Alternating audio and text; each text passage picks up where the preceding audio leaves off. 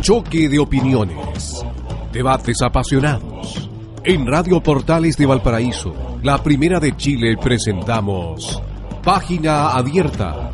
Con el auspicio de Palmers, ropa interior para hombres. Calidad, comodidad y conveniencia. Cada hombre tiene su personalidad y Palmers tiene una línea de ropa interior para cada uno. Línea clásica de algodón en atractivos colores y cómodo calce.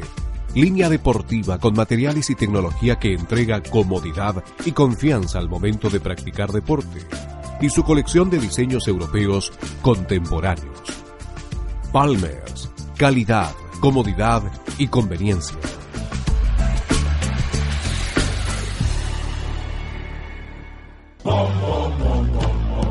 Con ustedes, Página Abierta, con Víctor Musa y Nicola Jadua.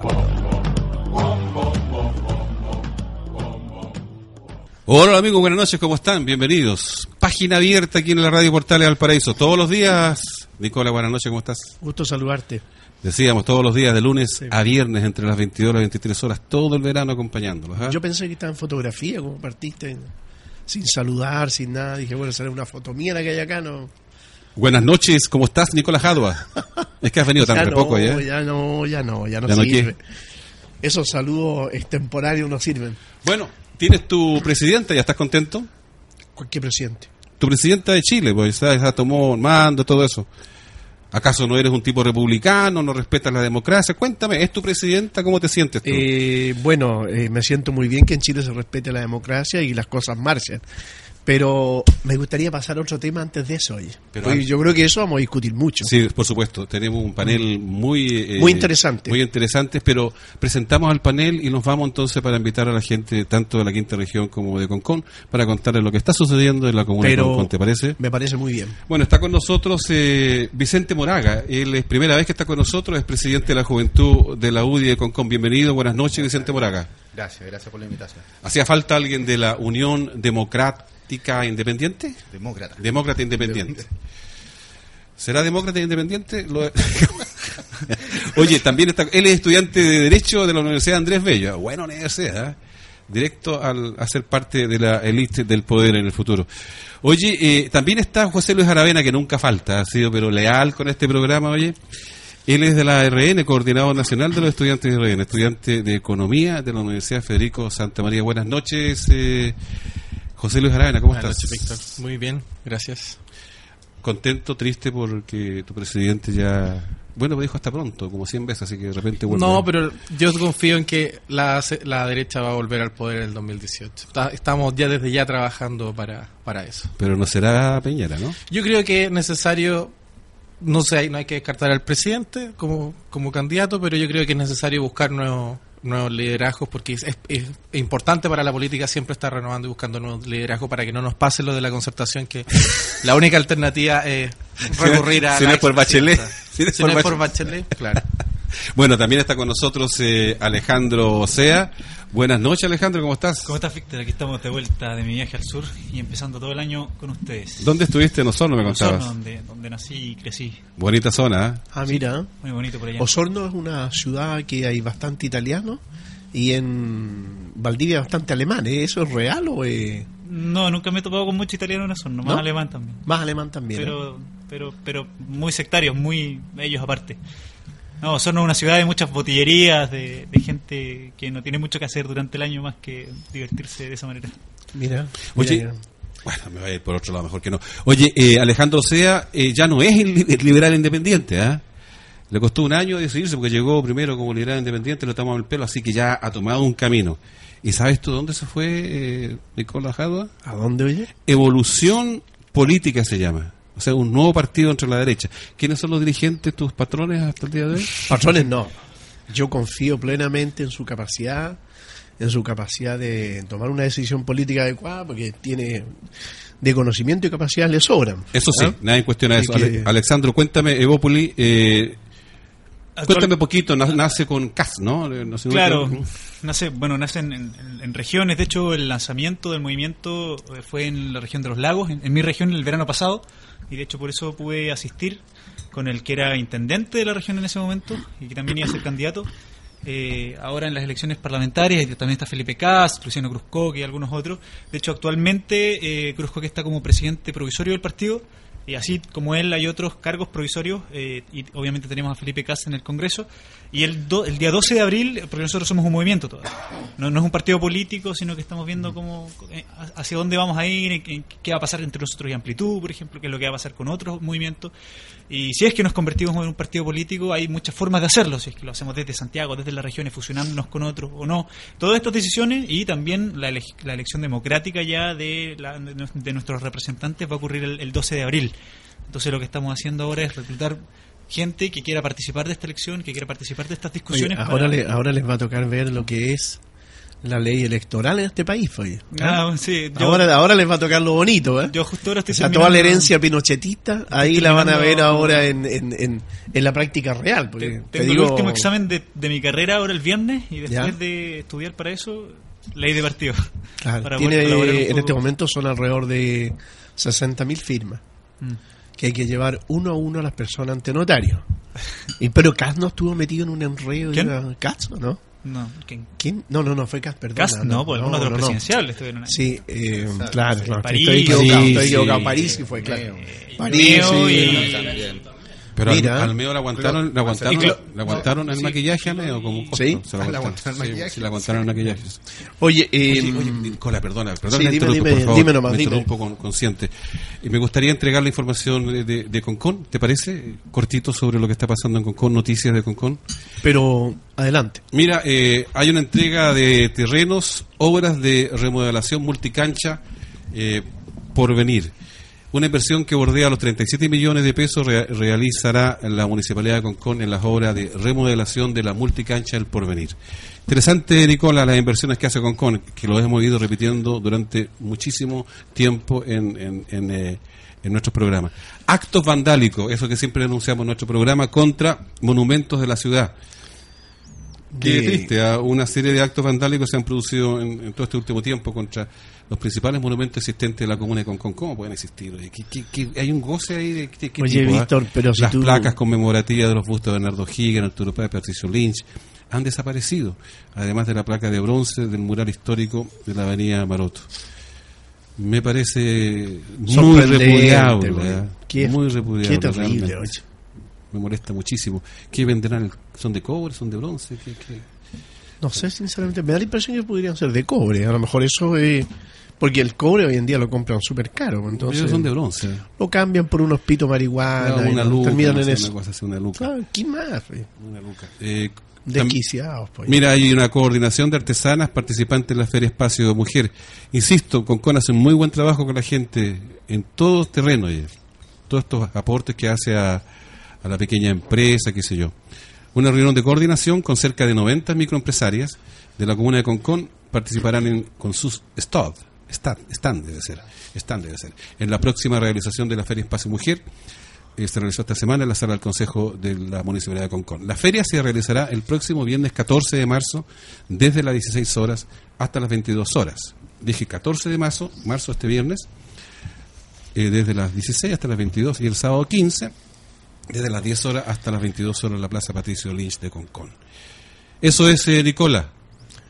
Cuéntame, ¿tenías ahí una pauta? con la No, cual yo empezar? estaba... eh, no, sí, venía, venía muy molesto cuando... Sí, dale nomás. Sí, porque, mira, yo tomo la micro ahí en, en Barón, donde está la, la estación Barón de, del metro, justo ahí frente. No te puedes parar. Un hediondeo orina, un hediondeo Ah, no, feca. no, no, la estación Bellavista de- no, no, no. del metro. Eh, te estoy hablando de la de Barón. Ah, también la de Que Barón. es horrible, es Es horrible. horrible. O sea, un, un- un urinario público que hay ahí salvaje, que es de una indecencia mayúscula, que, que se condice con el tema que te andan robando las placas. Y llego a la estación Bellavista, me bajo a la estación Bellavista y me encuentro con otro urinario, con feca y orina por todos lados. Horrible. Eh, es horrible. O sea, un- Al lado de acá, atraviesas la ¿Te has dado cuenta? Y cuando aquí, está el paso sobre nivel. Debajo del espacio, por, de- al frente ya entrando Es ya... una, es una, una falta de urbanidad, una mala educación, pero, horrible, horrible, oye. Y después caminas otro poquitito y te encuentras con unos tipos que están ahí tendidos en el suelo, con una... oh. Pueden participar, queridos queridos eh, panelistas. Pero- mira, sí. Yo lo que estoy más sorprendido, Víctor, y de eso te quería conversar. La gente que usa el automóvil en Valparaíso, que se ha encontrado siempre unos tremendos hoyos. Cerca del, del, del Parlamento chileno, aquí en Valparaíso, el Congreso, hay, había durante meses Horrible. un hoyo mayúsculo. ¿Ah? ¿Cuándo, Nunca cuándo lo taparon? Nunca lo repararon. Hoy día, así, a mata caballo, como temprano, decimos, en la temprano. mañanita temprano, mandaron unas personas que estaban barriendo el hoyo y rápidamente lo taparon porque venían las delegaciones extranjeras. Perfecto, me parece bien. Lo que me parece mal es la tremenda desidia que hay con el propio chileno, con el propio conductor chileno, con la gente que tiene sus vehículos y que anda, porque nosotros pagamos los impuestos, nosotros pagamos las- los permisos de circulación, que no sé para qué los pagamos, entre paréntesis, porque no, no sé, bueno, seguramente para caerte en los hoyos, donde te paras tienes que estar pagando estacionamiento aparte, peaje por todos lados, en fin. Entonces, llegan extranjeros y corren a tapar un hoyo, oye. ¿Por qué no lo hicieron durante todos estos meses que ese tremendo hoyo estuvo ahí?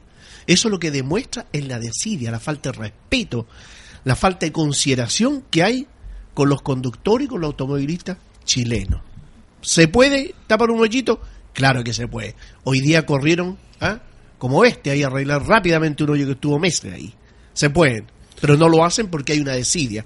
Esa es la molestia que te quería manifestar, que venía realmente un poquito atravesado. Bueno, Yo cuando así- vi eso me dio vergüenza ajena. Así acostumbramos a abrir nuestros programas generalmente, Nicola. Algún día a ver si lo abrimos con cosas que realmente, y uno no es negativo ni nada, que le anda buscando la quinta pata al gato para contar cosas negativas. Me encuentro entrando por ahí por Bellavista, justamente venía contigo. ¿Ya? Enrejaron un árbol, compadre. Ah, sí. Así ¿Y tú una sabes por qué? Una reja de metro y medio. Claro. ¿Sabes cuánto había costado esa reja? Claro. Esa reja entera ha costado más de 5 millones de pesos. Es como, ¿sabes tú? Es como el, el donoto que pilló a su mujer haciendo el amor en un sillón Claro.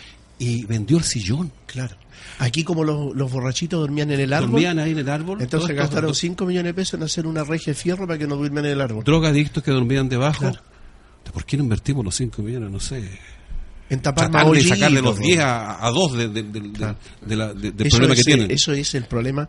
Por eso es que siempre, Víctor, cuando dicen, mira, es que no hay, no hay recursos, no hay plata, no podemos hacer esto, no podemos hacer esto, los recursos están. O sea, eh, están, van a parar a malas manos porque yo estoy aburrido de abrir el diario y que están en los tribunales con este tipo, pues se robó 500 Una millones, ya no al tribunal este otro, pues se robó 700, y este que se robó 50, el otro que se robó 80. Entonces, Municipalidad del Paraíso récord, compadre, de corrupción. récord de choreo. ¿Ah? Entonces, Y vienen los juicios y no aparece el dinero, Nicolás. Claro, entonces no hay plata para tapar los hoyos, no hay plata para hacer un urinario como corresponde y que no te estén orinando los zapatos los paraderos micro, porque así es. Entonces es horrible, pues. ¿Ah? No Sí, sí, me acuerdo de que a, a tu auto ¿no? le ocurrió Pero- algo así cuando llegamos, ¿te acuerdas? No, te ríes. Ah, ¿te acuerdas? Sí. Vamos ¿en llegando al auto. Pero es que yo ya no me hacía, dijo el que Claro, vamos llegando al auto y me encuentro un tipo parado, en serio, orinando la puerta del acompañante. Era la puerta que tenía que tomar, la varilla que tenía que agarrar Víctor. ¿ah? Y yo lo miro al tipo y le digo, bueno, con unas palabras muy amables, Por muy supuesto, educadas. tú eres muy caballero. Me imagino. El tipo me dice, cordial. disculpe que Ya ya, hacía- hacía, no tenía dónde orinar. Pero fíjate que te Es voy a decir una o sea, cosa. hubiesen baños públicos. Víctor, mira. Y en eso eh, es verdad, esto yo creo que es un tema que debemos conversar, porque hay que tomarlo en serio. Más allá de lo, de lo, de lo ridículo y lo jocoso que resulta ser, también es una situación real. Tú donde vas, hoy en día te ponen eh, baño 300 pesos, baño 500 pesos, baño 200 pesos, así. Entonces, ¿qué pasa con aquellas personas, el cesante que anda en la calle, qué sé yo, y que no tiene esa plata? ¿Te das cuenta? Entonces debiera haber baños públicos que no tuviera ese costo y que la gente y de pudiera- gratuito y de calidad y que los tipos pudieran de orinar si no tienen dónde orinar entonces el sitio que esté a las penumbras ahí ahí ve, de a cinco o seis paraditos orinar O sea, ¿Está bien? N- Nicolás, yo creo que yo creo que sí existe la necesidad de que existan baños públicos. A mí también me ha pasado de que, chuta, o de repente tenéis que pasar a un local a consumir Claro. para poder usar el baño, Claro. porque no hay baños públicos. Y uno de repente dice, ojalá por último hubiese un baño que uno tiene que pagar 200, 300 pesos, pero que, que esté disponible. Y que funcione, que, tenga y insumos, que y tenga confort. ¿Por qué? Porque a, a mí me duele un poco también cargarle la mano a, la, a las municipalidades que muchas veces llegan un montón de, de, críticas gratuitas. Si, si tú ves que el gobierno central da exenciones tributarias como loco a la gente para que no paguen impuestos eh, por sus viviendas, eh, impuestos territoriales. Y, y no le da ninguna retribución a, la- a las ciudades que tienen una alta población como Valparaíso, que muy pocas muy pocas viviendas que pagan o que pagan montos significativos. ¿Eso qué te da? Que tienes una ciudad grande con una gran población que se tiene que hacer cargo de todas sus necesidades, pero que no cuentan los recursos, porque de Santiago dan beneficios tributarios, pero no llega ningún ap- aporte tributario, o sea, ningún aporte monetario para hacerse cargo de la responsabilidad y de, ese... Yo no sé qué habrá pasado, por ejemplo, en el caso específico del hoyo. Puede que sea tu teoría o puede ser simplemente de que llegó llegaron recursos extraordinarios para arreglar un poquito la ciudad pa- para, que para los presidentes. No sé. Pero ahí hay un tema también que también hay- va, va a estar en la agenda legislativa en estos primeros 100 días, si se cumple el si Bachelet cumple su programa, que es el tema de la descentralización, pero una descentralización que vaya más allá de, de, un par de, de, de palabras de, de, buena crianza de la, de la presidenta, sino que vaya en hechos concretos. Yo creo que uno de ellos es la descentralización eh, tributaria o que exista por lo menos un mecanismo de compensación para, la, para las ciudades sobre la, los beneficios tributarios que da el gobierno central.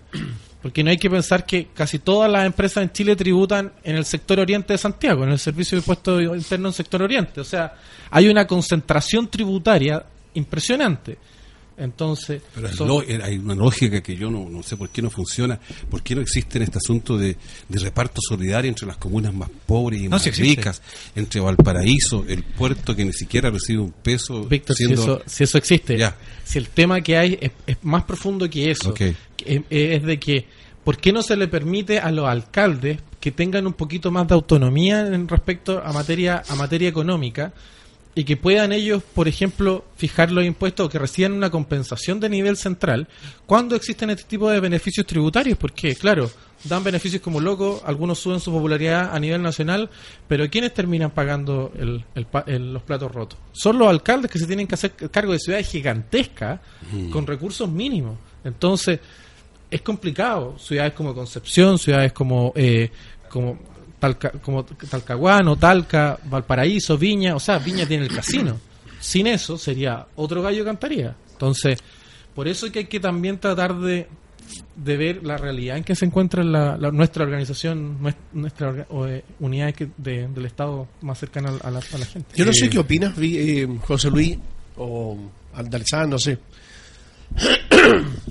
Aquí en este panel surgió una idea que en realidad lo planteó Jorge Busto, ¿te acuerdas?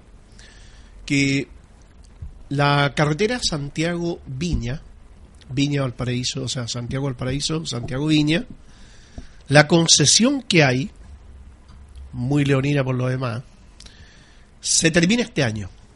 Entonces, ¿Eso es una afirmación o, no, o se es- termina, o se termina ahora. Ah, ya, Están viendo la posibilidad de, de renovar la Claro, ya, concesión. perfecto. Bueno, se plantearon dos temas. El primero, que la concesión es dada por una cantidad de años donde se calcula lo que cost- costó construir la carretera más el- lo- los- la mantención y, y- y la utilidad. ¿No es cierto? Y eso determina un monto de peaje que nunca se calculó, eso se calculó allá en no- 94 y nunca se fue actualizando, porque aumentó el doble el parque automotriz, por lo tanto la carretera debió haber ido bajando los peajes, no subiendo. Eso por un lado. Y por otro lado, si ya se pagó todo eso, ya está pagado el estadio, Jorge Justo decía, ¿por qué no terminamos con este esta concesión?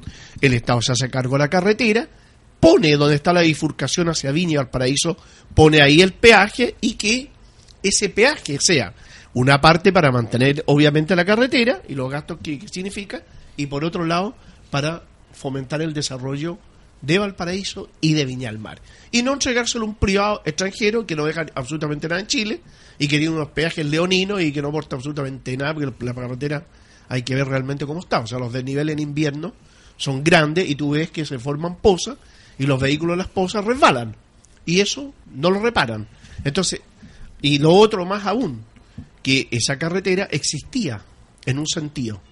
Tenía era era de dos pistas. Pero ellos ese peaje cobran por las cuatro pistas. ¿Te das cuenta? Cuando va y cuando viene. Entonces, todo eso es algo que hay que ordenar. Yo sé que no lo hizo el gobierno de, de, de Santiago Piñera, una cosa que, viene que- de más atrasito, que fue bastante turbia, bastante discutida, bastante negativa, que hay muchas cosas que no están claras para la ciudadanía, pero que eso, bueno, algún día andar quejándonos y decir, bueno, hay que tomar el toro por astas y hacer las cosas de una por todas y ordenarlo. ¿Te das cuenta? Si ese es un tema, pero yo quería, para aportar un poco al debate, eh, que estamos conversando un poco de, lo, de lo botada que está la ciudad del paraíso. Yo cuando llegué a esta ciudad, yo como te como, como comenté al principio del programa, yo soy de Osorno. Sí. Yo llegué a esta ciudad muy emocionado, que- queriendo conocerla, obviamente. Lo primero que hago es ir al mar. Yo quería conocer el mar. Y resulta que hay una tremenda reja, gigante. Después de la reja hay muchos autos, que quizás quien los comprará después, y containers. Entonces, la Claro. ciudad de Valparaíso se caracteriza por ser una ciudad que no participa de su borde costero. Y eso, para mí, es inconcebible. Yo viví en una ciudad donde la gente no sale a la calle porque llueve, porque es feo, porque no hay nada. Y nuestro río está contaminado. Bueno, cuando yo estaba ya está contaminado. Ahora están haciendo grandes avances en ese sentido. Eh, y me llamó demasiado la atención ese punto. Yo creo que el gran temor que tiene la ciudad, y, no, y aquí ya no hablo de los políticos, sino de los ciudadanos que conforman la ciudad, es al progreso en la ciudad. La ciudad es una ciudad que está muy votada y, y pasa incluso de repente un poco lo contrario a, a Viña del Mar, donde el plano es muy bonito, está todo arreglado y lo que está mal son los cerros que nadie conoce y que son gigantes. Yo, Sí. yo lo- me ha tocado conocerlos y es Sí, mucho más sí. que lo que se ve.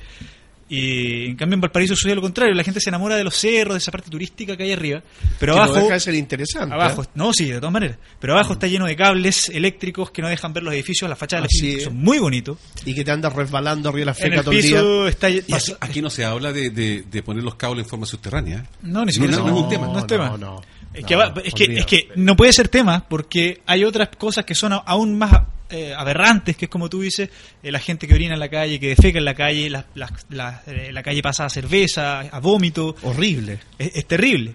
Y lo, que, un es- asco y lo que llama más la atención es que si tú miras desde, o sea, los edificios que, está, que dan a la costanera, que si no estuviera ese, ese, ese- esa, esa cárcel entre la ciudad y el mar, tendrían serían unos edificios de un valor extraordinariamente alto. Hoy en día son bodegas de empresas de, o de, de- ¿Por qué no de se limpia eso? Se hace un paseo, está todo botado eso. Porque no hay, Ratoneras. eso, eso es lo que yo digo. Porque no hay política. Y a lo que voy es a que eso tiene que terminar, tiene que avanzar, la ciudad tiene que avanzar hacia su coste. Limpien eso, hagan parques, paseos lindos, viejo. Claro. Ah, pero- Y ahí entramos al tema del mall, entramos Ah, al tema Claro, de claro. entramos al tema de el, el puerto para ciudadanos eh, y, y entramos también al tema de la ampliación del puerto. Hoy en día todos critican el mall, que a mí me parece, a mí, o sea, a mí me parece que es un buen progreso, quizás podría ser de alguna manera más eh, armónica arquitectónicamente con la ciudad, pero creo que es bueno que hayan ahí lugares donde vendan cosas, donde uno pueda ir a tomarse un helado, donde uno pueda ir a pasear Sí, al lado pero del no, mar. no un mall.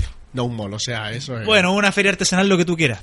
Pero está Claro, bien. Pero comparativamente, yo no sé si ustedes han visto el plan de ampliación del puerto. Eso sí que es terrible. Van a colocar filas de cinco containers frente a toda la costanera de Valparaíso, Bueno, llegando, esa- esa es la llegando pelea, hasta esa Caleta es la pelea Portales. que se está dando, hasta. Caleta Portales. Entonces, a mí me sorprende mucho que la gente no pelee por el mall, porque es mall, porque es este capitalismo imperialista, pero con la empresa del Estado, que causa estragos mucho más grandes, a mi parecer, no importa, porque ¿Cuál? es el Estado. ¿Cuál? La empresa de Portuaria de Valparaíso. Habría que ver ese asunto, Nicola, que lo hemos conversado. Interesante con- lo que plantea Sí. Alessandro. Sí. Claro. Oye, a propósito, para que no quede solamente en la crítica, eh, tú siempre, eh, bueno, no, me arrepiento. ¿Por qué en el caso, por ejemplo, de la falta de urinario no se hacen cargo los restaurantes? De que la gente vaya a pedir permiso por orinar. ¿No, sería un aporte? Sería una, una- una sobrecarga a los restaurantes horrible. Si aquí lo que debe hacer en como muchas ciudades Pero que se ponga- tienen urinarios públicos. que se pongan los privados por lo menos con Pero, algo. Víctor, mira, escúchame. Si hay una cuestión que es real, resulta ser de que el ser humano, el ser humano tiene necesidades fisiológicas que son inevitables. Pues bien, si todos sabemos que tiene necesidades inevitables y que van a ocurrir en cualquier momento, bueno, hagamos las cosas de manera tal que cuando esas necesidades fisiológicas se presentan, el tipo tenga un lugar donde ir. Porque te vuelvo a repetir, o sea, el tipo que no tiene, que es un cesante que no tiene plata para comprarse un kilo pan y le estás diciendo por ir a orinar tiene que pagar 500 pesos. Orina en la calle, pues viejo. Si no tiene el, entonces. Hay que hacer una. Hay Yo que creo que cualquier una- persona se junta 200, 300 pesos para ir a orinar o ir a, a- a defecar. Bueno, muchachos, yo- Pero espérate, que yo Bueno, quiero, quiero, tú, quiero, viejo, quiero- hay gente que no tiene, no tiene ni plata para la micro. Yo conozco Quiero- gente que no tiene plata para la quiero tomar que no tiene plata para micro. Pero por supuesto. quiero tomar, si un- no- quiero tomar un punto y es la decisión que tiene que tomar la ciudad en cuanto a si va a convertirse en una ciudad que va a potenciar su lado turístico, donde este tipo de cosas se entiende como una necesidad y la municipalidad lo entendería como una necesidad, los privados también lo entenderían como una necesidad porque entienden que si que tú tienes un, un restaurante, no puedes tener afuera cagado, meado y vomitado. Entonces quizás sí estarías dispuesto. O vamos a, a- fortalecer la ciudad puerto, donde lo que vamos a- lo que importa es la cantidad de containers, la cantidad de metal, la cantidad de eh, eh, camiones de transporte, las carreteras. Eso queremos entonces, una ciudad monstruo o queremos una ciudad linda, una ciudad turística, una ciudad bonita. Y esa es la decisión que hoy en día no está clara. Y eso y, y si es que logramos avanzar en eso, yo creo que todos, los privados y los públicos, y, los- y los estatales, y las municipalidades, y, y los, los políticos, se alinearían en el sentido de embellecer un poco la ciudad. Mira, quiero mencionarte otro tema que es odioso también.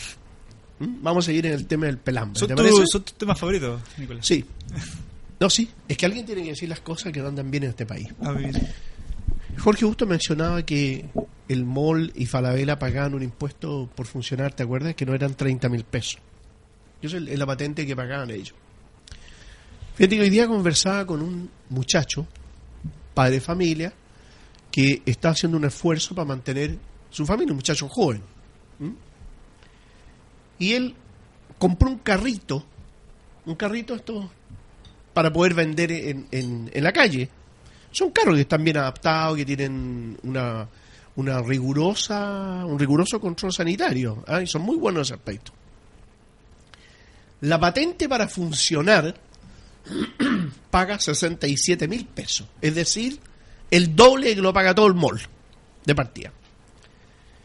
El servicio de salud le cobra 70 mil pesos. Y el servicio de impuesto interno lo obliga a dar boleta. Entonces, si un muchacho, cualquier ciudadano chileno, que no tiene los recursos, quiere empezar con algo para poder sostener su hogar, y parte con una sobrecarga de ese estilo, realmente resulta eh, ridículo. Cuando tremendas moles de miles de millones de dólares pagan la mitad de lo que paga este ciudadano por un carrito. Pero Nicolás, yo vengo diciendo Eso no lo entiendo yo. hace muchos eh, programas lo mismo. Eso es problema del modelo económico que tenemos hoy en Chile. Y ese modelo económico que nosotros tenemos hoy en Chile no es un modelo liberal, no es un modelo que se respete la competencia en el mercado, es un modelo que privilegia ciertas corporaciones, que, privilegia eh, eh, el amiguismo entre estos empresarios que lo que buscan es concentrar el poder y que es todo lo contrario a lo que pretende un liberal, tanto en el Estado como en lo privado, que pretendemos dispersar el poder.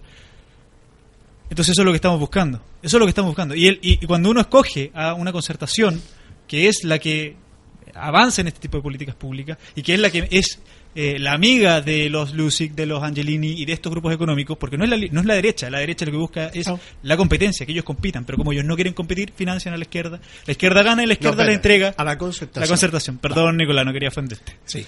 Eh, y la izquierda, o sea, perdón, la concertación es, es precisamente esta que ha implantado este modelo que no es un modelo liberal, sino un modelo corporativista, donde hay privilegios para estos grupos económicos grandes. Y eso que, En desmedro de los y eso que José Luis dices- RN. Y eso que tú dices es un símbolo, de hecho lo conversábamos hace, en el verano también, eh, Alexandro, de que de esta elite concent- con afán concentrador del poder que el- y el- nosotros terminamos eligiendo ahora a la niña símbolo de, de la concertación que eh, son los que más han favorecido esta concentración excesiva del, del poder. Sí, lo que ahí sucede es finalmente es de que a nivel central amarran a las organizaciones eh, del Estado, las municipalidades, para que tomen decisiones, porque yo creo que si las municipalidades tuviesen mayor libertad en eso, en, esas materias y en esos aspectos, yo creo que obviamente que le subirían, le subirían los, los impuestos a la, a la, a las grandes, a las grandes empresas y bueno, no sé qué política tendrían en específico con los,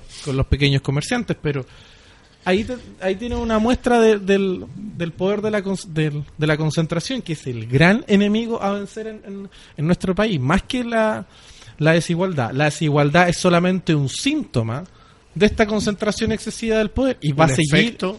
Es un efecto, pero es que por eso es que cuando la izquierda centra la, la- la discusión en el- la desigualdad, es centrar la discusión en el síntoma.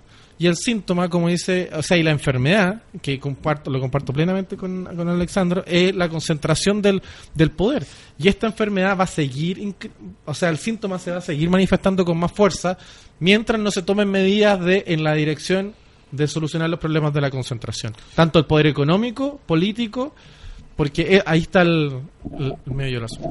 Vicente Moraga, presidente de la UDI, de Concon. de Concon, sí.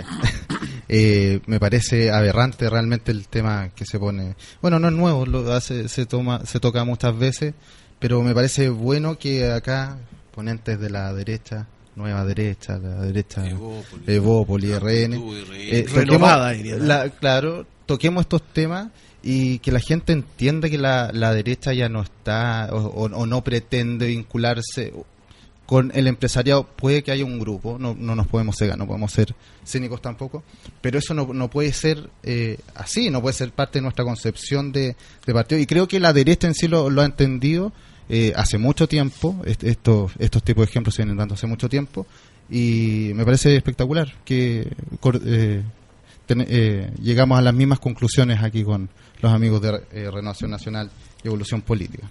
Muchas gracias, Vicente Moraga. Él representa a la UDI en esta mesa. ¿Qué tal si hacemos una pausita, muchachos? Bueno. Comodidad, diseño, vanguardia, calce perfecto, tecnología, confianza, contemporaneidad y calidad. En un solo hombre. Con Palmers y sus líneas, clásica de algodón, en atractivos colores y cómodo calce. Línea deportiva, con materiales y tecnología que entregan comodidad y confianza al momento de practicar deporte.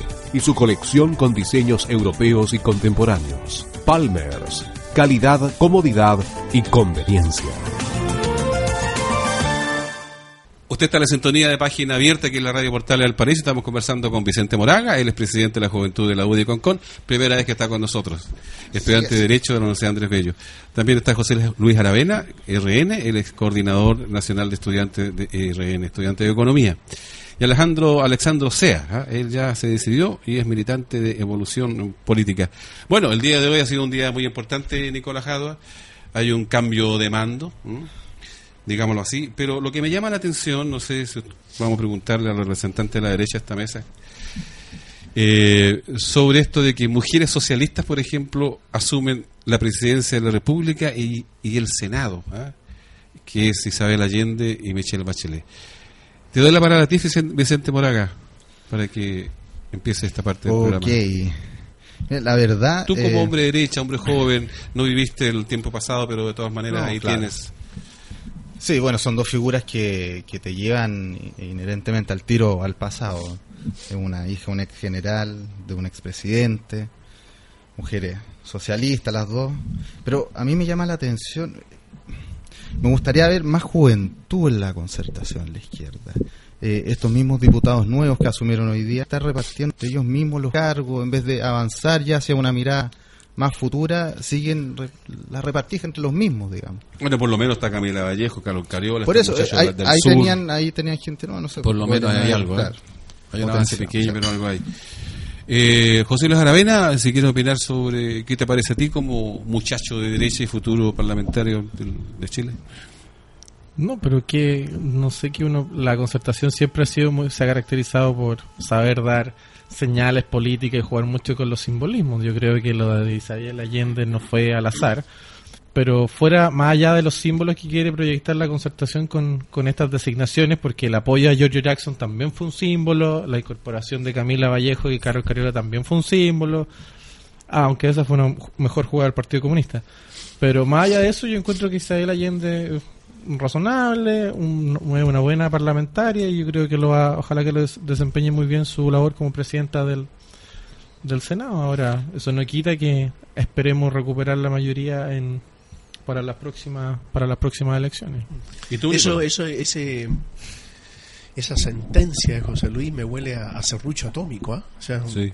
a recuperar la mayoría de las próximas elecciones, como que suena, a- nos preparamos aquí hasta, para... pronto, hasta pronto decía. Ah, pero yo creo que no va a haber mayor cambio, ¿ah? yo creo que no hay ningún mayor cambio. Sí quiero decir lo que decías tú, que mm, Vicente Moraga, Udi. Vicente, sí, eh, sobre el tema de que tú veías en la concertación que no tenían jóvenes. Y Sí, yo en ese sentido estoy plenamente de acuerdo Mm. contigo, porque tanto el PPD como el, el Partido Socialista, son partidos que no tienen juventudes No, prácticamente. nada. No tienen. Estos son un grupo de, grupos de, de personas que se han eh, enseñoreado con estos Exacto. partidos y de ahí no salen. Y los cargos se los reparten siempre entre los mismos porque la juventud de esos partidos están asqueadas. Esa es la verdad de las cosas. Están asqueadas con la actitud que tuvo esos partidos durante todo lo que vino la concertación, que por ningún lado y bajo ningún punto de vista ellos sintieron que estos partidos eh, satisfacían las necesidades del pueblo al cual ellos eh, decían representar.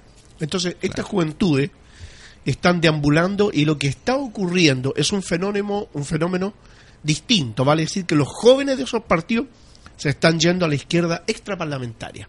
Entonces están surgiendo eh, izquierdas democráticas, claro. eh, izquierdas de... Se los está hablando de Frente Amplio por ese lado, Claro, tengo entendido. Frente Amplio, los estudiantes libertarios, la Unión Nacional Estudiantil, que es una, una organización que crece y crece con jóvenes de, de distintas partes. Y, y así, entonces, ¿qué está ocurriendo? Que son partidos que en realidad, eh, en estricto rigor, no son partidos de masa. No son partidos que podrían representar, eh, por, entre comillas, al supuesto pueblo. Ellos no lo representan. El Partido Comunista creo que tiene más base de apoyo social, de apoyo de trabajadores, de estudiantes. Sí, eh, tiene mucho más que, que los otros y de hecho, bueno, en la práctica lo ha mostrado y la Carol Cariola eh, y la Camila Vallejo son del Partido Comunista. Así que concuerdo contigo en eso. juvenil Partido Comunista que el resto de la, Sí. de la izquierda. Sí, casi se nos muere el conductor, ¿eh? Sí. Oye, tú querías tomar la palabra, perdón, tú, eh, por favor. Eh, Yo solamente le iba a decir a, a Nicola de que yo tengo mis dudas sobre las credenciales democráticas de estos movimientos de, de extra izquierda de los que tú hacías men- mención. Yo no creo, yo creo que democráticos lo único que tienen es esta sensación de mayoría gana se lleva la pelota para la casa y, a- y aplastar a las minorías, pero yo no les veo una vocación democrática más, más, más allá de eso, o sea, más que usar la consigna y el nombre.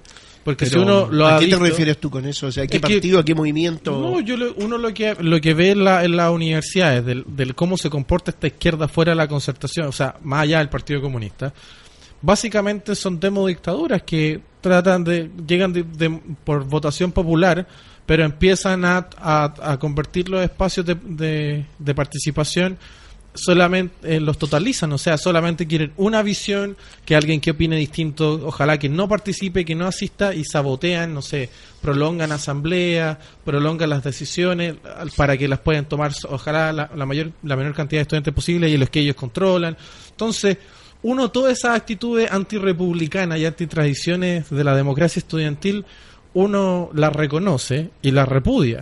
Y si yo ahora lo extrapolamos a la situación, y justamente esos mismos estudiantes son fans de, de Maduro, o sea, de Chávez, y son chavistas y les encanta la revolución, y uno ve lo que sucede en Venezuela y guardando las proporciones sucede más o menos lo mismo.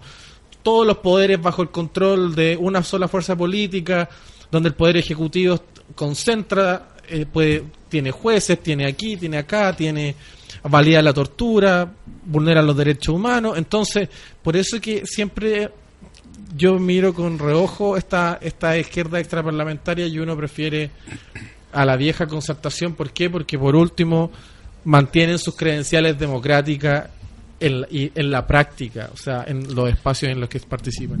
Mira, José Luis, el- en las universidades y en, los- en todas estas eh, organizaciones juveniles, la izquierda extraparlamentaria participa en la elección exactamente igual como participan todos los otros movimientos, y si tienen mayor simpatía y ganan las universidades, está dentro del juego democrático.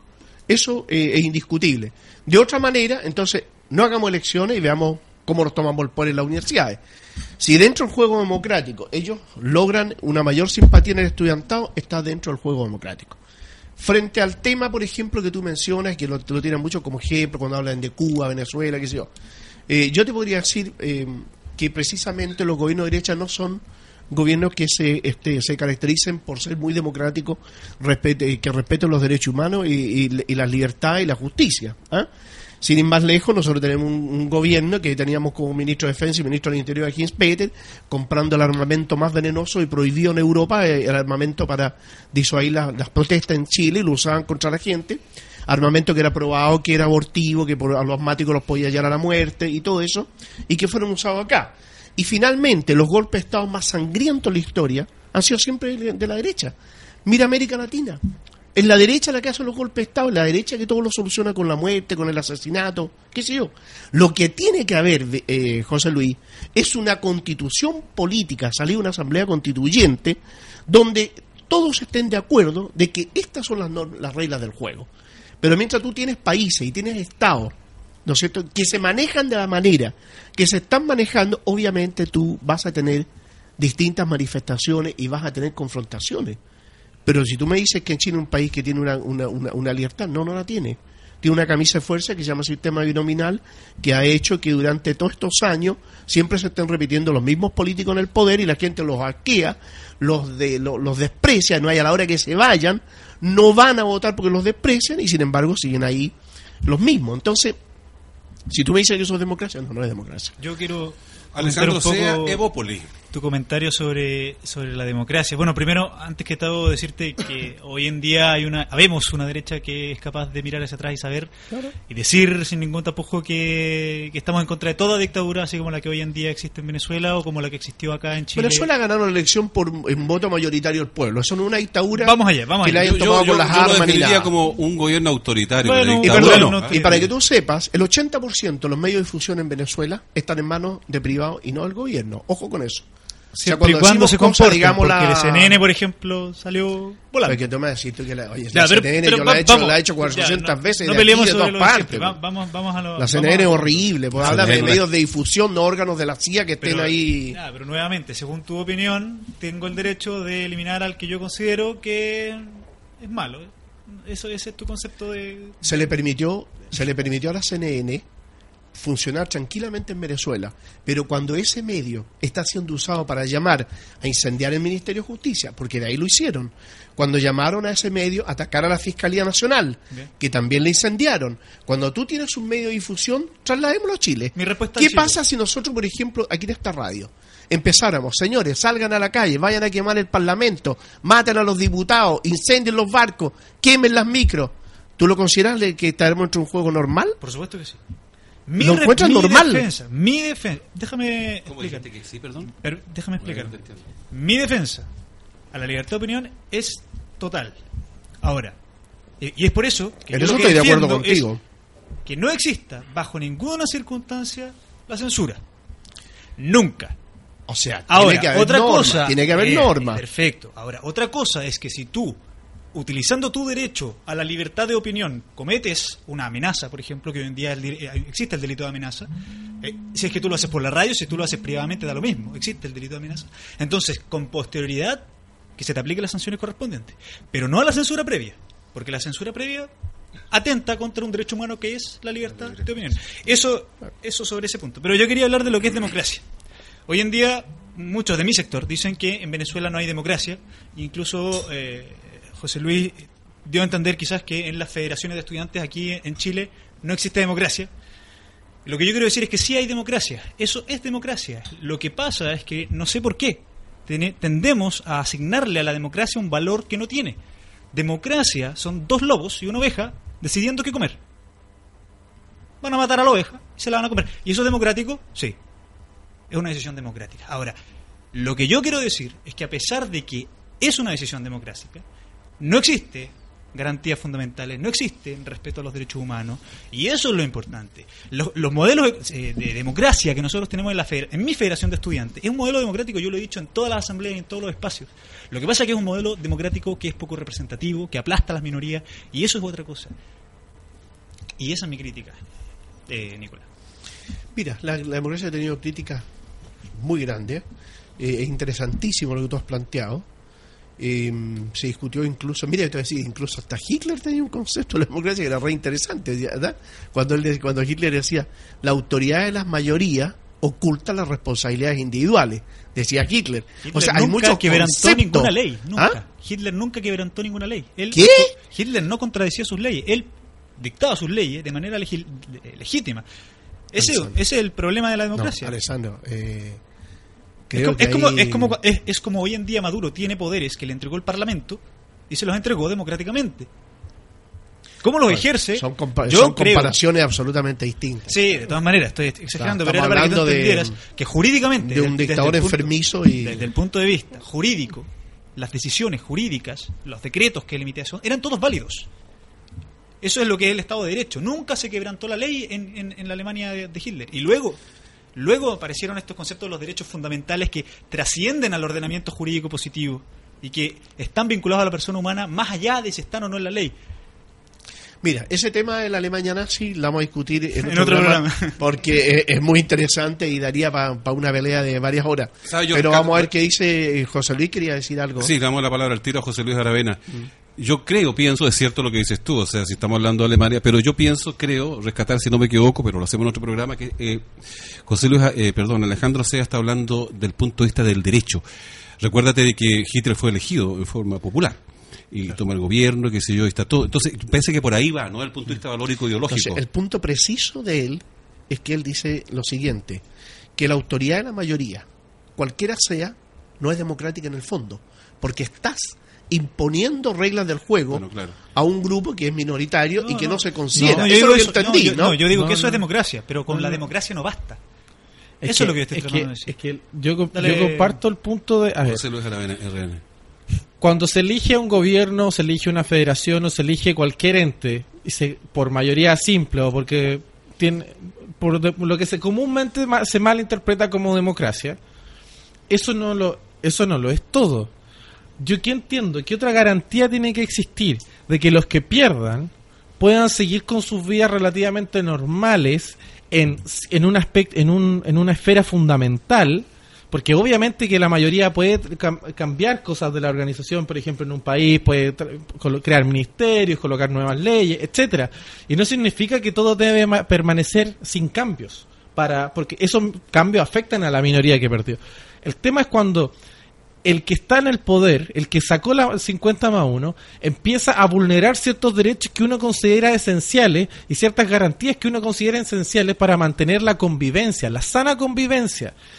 ¿Por qué sucede en, por ejemplo, o en Venezuela o en las federaciones, que es lo mismo? ¿Tú quieres Que hablar, por empiece- ejemplo, de la de, que se eh, empieza de la UPLA? Que yo por ahí veo No, que no, no, de, que se, de que se empieza a, a cambiar o interpretar y cuando se rompen la- lo- la- las constituciones o, lo- o los estatutos, se hacen interpretaciones forzosas basándose en es que nosotros tenemos la atribución para, para interpretar.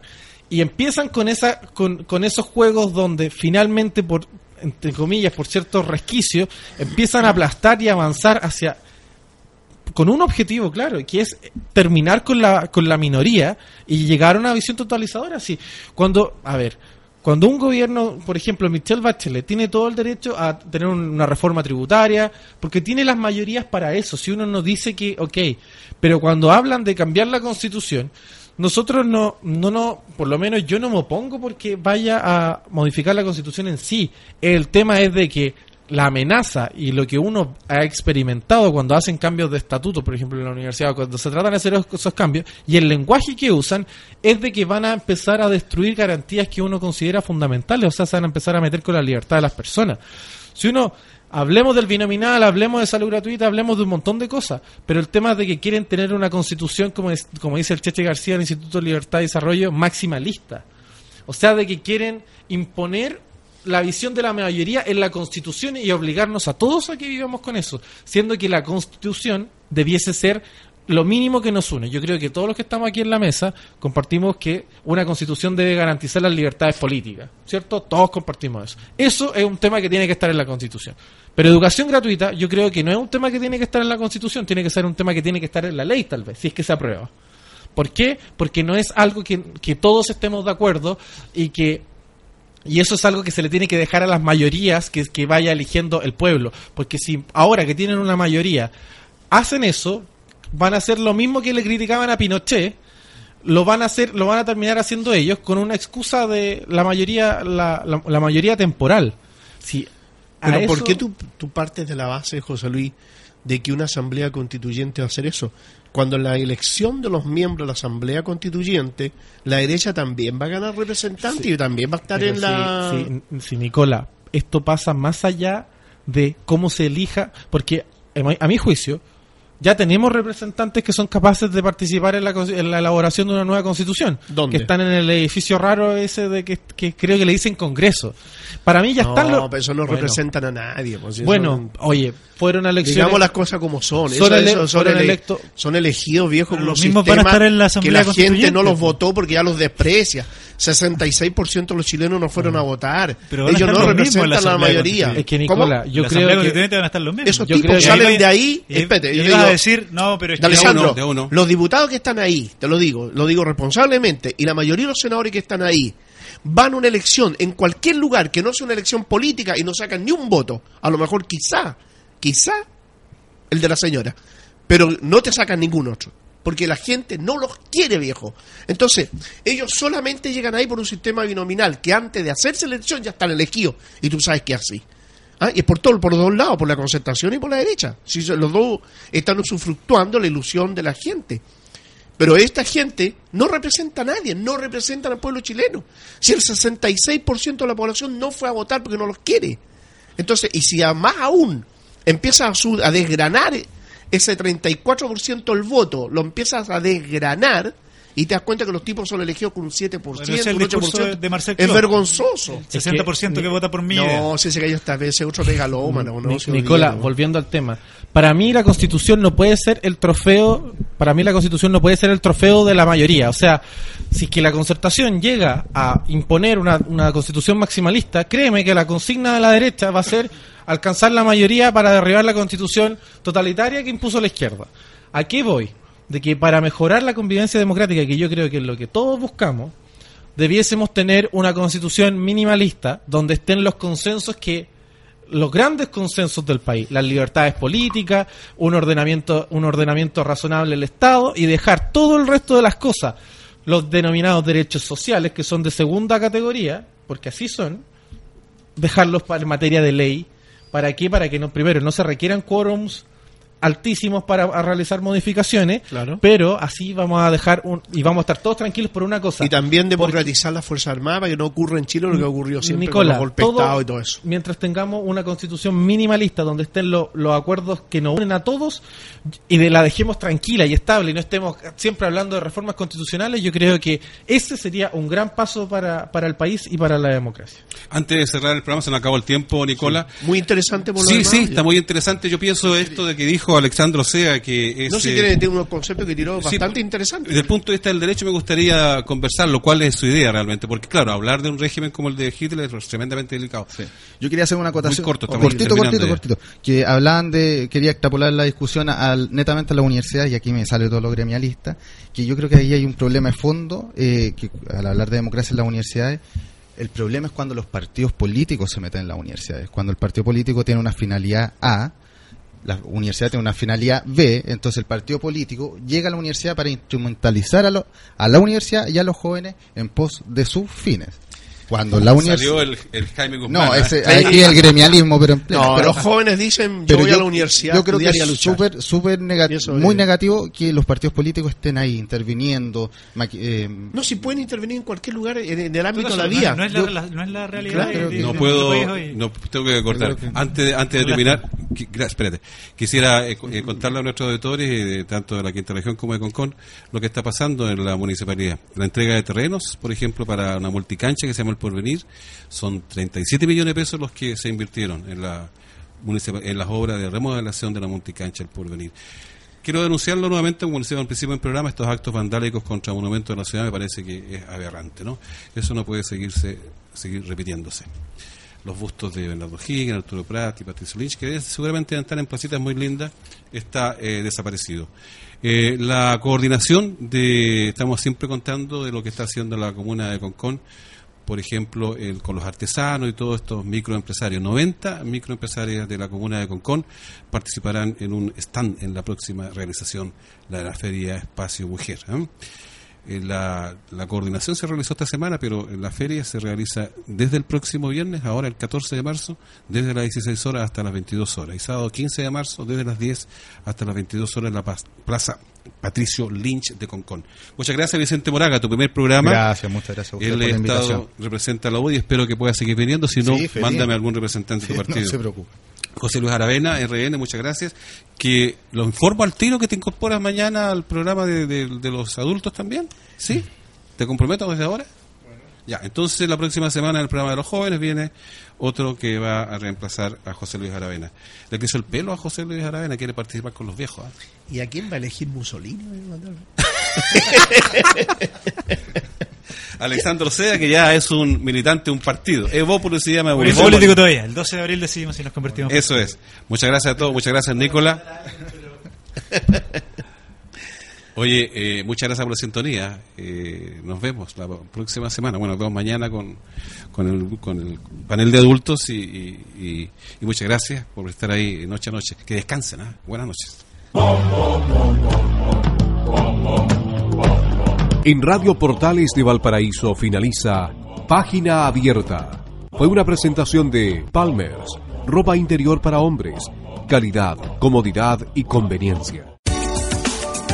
Comodidad, diseño, vanguardia, calce perfecto, tecnología, confianza, contemporaneidad y calidad. En un solo hombre. Con Palmers y sus líneas clásica de algodón, en atractivos colores y cómodo calce. Línea deportiva, con materiales y tecnología que entregan comodidad y confianza al momento de practicar deporte. Y su colección con diseños europeos y contemporáneos. Palmers, calidad, comodidad y conveniencia.